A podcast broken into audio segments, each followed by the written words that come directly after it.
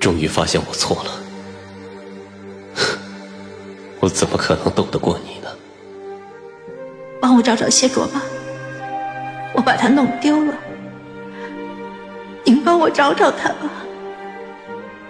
回到过去，找回当初爱上彼此的初衷。欢迎您收听精品仙侠剧《和离》，演播：一颗小青藤，司徒小魏，后期制作：咕咚。第一百四十九集，我讲完了雀山的事，便飞快的掠过了后面的事，然后便是现在了。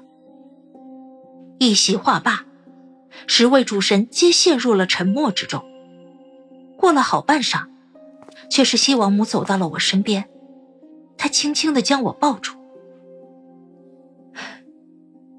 九夏，昆仑和这洪荒，都该多谢你。我被他抱在怀里，没有说话，却越过他的肩，看到了一直沉默站在后面的谢卓。漆黑的眼瞳，似乎在看着我的眼睛，却又似乎在凝望我的灵魄。他不说话，可我却觉得，他此时已经说了千言万语。我好像听到了他在说爱恨、生死、誓言。他的话语，好像又在跨过时间、山海，从曾经一直说到了现在。我拍了拍西王母，她松开了我。我走到谢卓身边，用食指勾住了他的一个小拇指。我感受到了他身体传递到指尖的颤抖。他依旧只是沉默的，将我的手整个握住。谢卓，邪神必须要除。我在此时开了这个口，将他从情绪中拉了出来。而且，现在就是最好的时间。谈及此事，主神们神色也肃穆下来。他今日在昆仑闹出如此动静，想控制谢卓也没有成功。这一战，他定是损耗极大，元气大伤。现在，就是让他灵魄滚回深渊，接受封印的最佳时间。我说罢，但见主神们纷纷点头。西王母道。事不宜迟，片刻喘息也不该给他。今日我便动身前去明镜陵。众神也相继呼应。我握着谢卓的手说：“咱们一起去。这一次有主神在，他们也能帮你分担。你一定不会像那次一样。”你不能去。谢卓却打断了我：“此去明镜林，除了主神与我，其他任何人都不能去。”谢卓望着我，黑瞳之中全是我的影子。不能再给他任何可乘之机。一如之前的主联，或者说，谢卓还怕小狼那样的事情再次发生。我沉默着，找不到任何反驳的理由。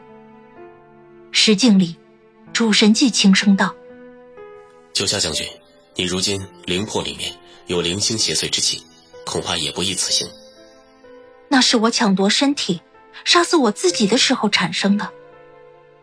西王母也规劝我：“你在昆仑，将自己身体里的邪祟之气先清除吧。我们去，定帮你守好谢卓。”我不自觉地将谢卓的手紧紧拽住，纵是万般不愿，可我还是克制了心里所有的情绪。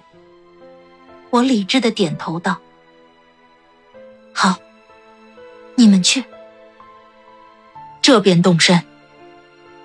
西王母与其他主神说罢，一挥手，石镜的光芒隐没，密室变得幽暗。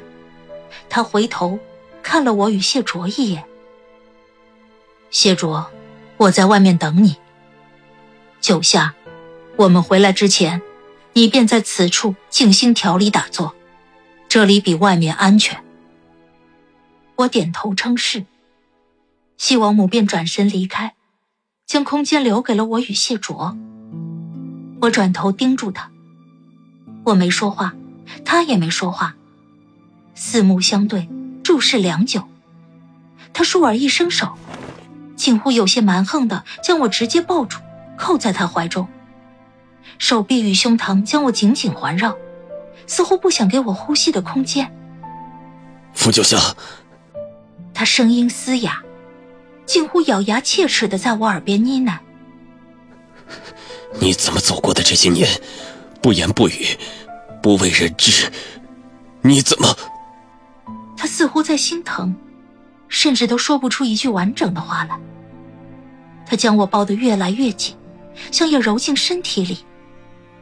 过去很多年，那么多时间里，我似乎从来都没有想过他说的这个问题。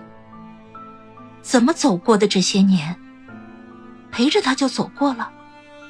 能在危机里笑骂，绝境里拼命，因为，我不是要陪着你吗？你只有我了。雪狼族、雀山，都是你的过去。不明了前因后果的我，终会剪断红线。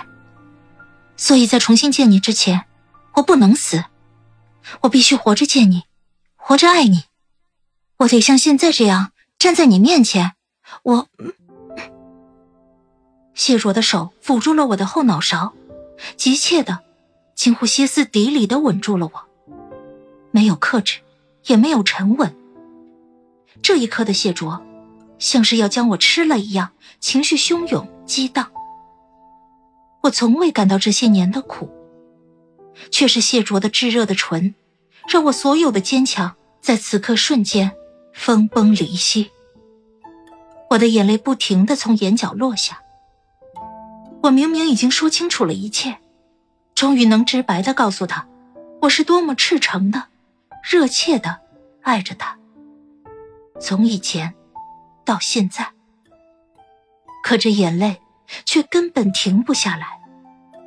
我好像在这一瞬间，把心底里所有的委屈、隐忍、最柔软、脆弱的情绪都翻了出来，铺展开了。数千年。多少颠簸坎坷，蹉跎流离，才换到了此刻的相拥。可这短暂的拥抱之后，我知道，他便又要扛起自己的命运，去做最后的搏斗。我带着哭腔推开他：“ 谢卓，你必须回来，红线还没续上，我们的事也还没讲完呢。”我狠狠的在他背上捶了一下，仿佛是要烙印。你必须回来。终于，在喘息中，他在我耳边说：“我一定会回来。”像是怕再留就无法离开一样，谢若松开了我，离开了这秘密的空间。我看着他的背影消失，然后盘腿坐下。我吟诵昆仑心法，仿佛又回到了不死城建立前的那一夜。我在心法流转中，不知时间逝去的快慢，不知过了多久，我忽然感觉我灵魄里一直缠绕着的那缕邪祟之气，忽然间开始往我体外流动。我睁开眼，看着身体里的邪祟之气飘到了外面，邪祟之气飘飘绕绕。开始往密室外流动而去。意识到这是什么，我立即追着邪祟之气出了密室。昆仑主殿上空无一人。